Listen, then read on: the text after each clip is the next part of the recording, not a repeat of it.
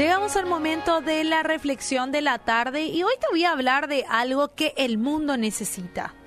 No solamente el Paraguay, el mundo entero. Necesitamos ser pacificadores.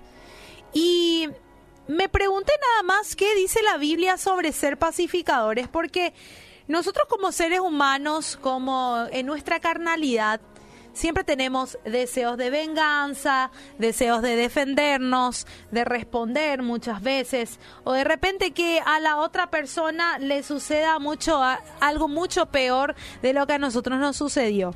Y eso realmente no es ser pacificador, es buscar venganza, es dejarnos llevar por la carnalidad, dejarnos llevar por nuestra humanidad.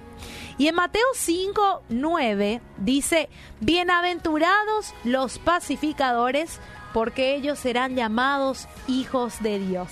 Ahora te pregunto a vos, mi querido oyente que estás ahí del otro lado, de seguro te asustaste por esta palabra. Y te pregunto realmente, ¿sos pacificador? ¿Realmente sos hijo de Dios? Porque aquí dice claramente, bienaventurados los pacificadores, porque ellos serán llamados hijos de Dios. No dice bienaventurados los vengadores porque ellos serán llamados hijos de Dios. O bienaventurados aquellos que se defienden enseguida porque ellos serán llamados hijos de Dios. O bienaventurados aquellos que buscan justicia con sus propias manos o se dejan llevar por lo que piensan porque ellos serán llamados hijos de Dios. Qué linda pregunta para poder hacerte eh, eso el día de hoy. Y ante la declaración de eso, tú me odias, uno espera un yo también. O en el mejor de los casos espera un yo no. Responder al odio con paz sabemos que es una cosa que no es común. Semejante a una respuesta que nos desconcierta, es inesperada y a la vez sutil. Una persona nunca va a esperar que cuando vos le decís que lo odias, te diga yo no. Y no es para menos, porque el mundo realmente se comporta así. De otro modo, si no se comportara así el mundo, si no le das de lo mismo que ellos te dan, en, habría paz por todas partes, ¿verdad? Y hay una famosa canción que se llama Tú me amas, yo tampoco, y era de la época del fin de la inocencia, los años del amor libre, la revolución de las flores. Y en estos días un, un, predicador recordó de violencia y pensó hacer una pequeña parafrasis. Para que haya una pelea se necesitan siempre dos personas, ¿verdad? Dice un antiguo refrán. Eso fue el secreto de la resistencia pacífica de Gandhi, de Martin Luther King. Pero la violencia a ese precio sabemos que es muy cara hasta que los adversarios reconocen que responder al odio con la paz realmente es algo superior.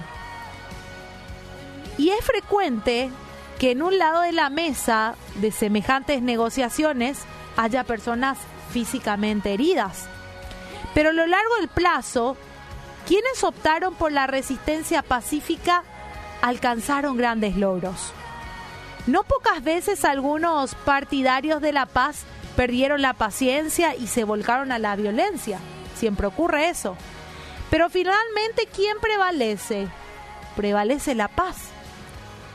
La independencia de la India, por ejemplo, el fin de la segregación de Sudáfrica y el triunfo de la causa de los derechos civiles tuvo ese sello. Por eso responder al odio con la paz tiene recompensa. Pero no te olvides que dos de sus máximos líderes de esta guerra fueron asesinados por quienes no entendieron el sentido. Tú me odias, yo tampoco. ¿Y cómo podemos responder a la violencia en paz? El apóstol en Santiago escribió que una vez que el fruto de la eh, escribió una vez que el fruto de la justicia se siembra la paz para los que hacen paz. Y quería decir que no hay paz sin justicia y que buscarla por la violencia sencillamente es inútil.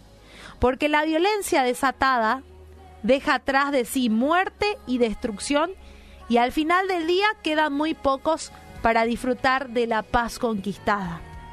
La historia enseña que la paz conquistada por violencia dura muy poco tiempo y los logros son menos de lo esperado.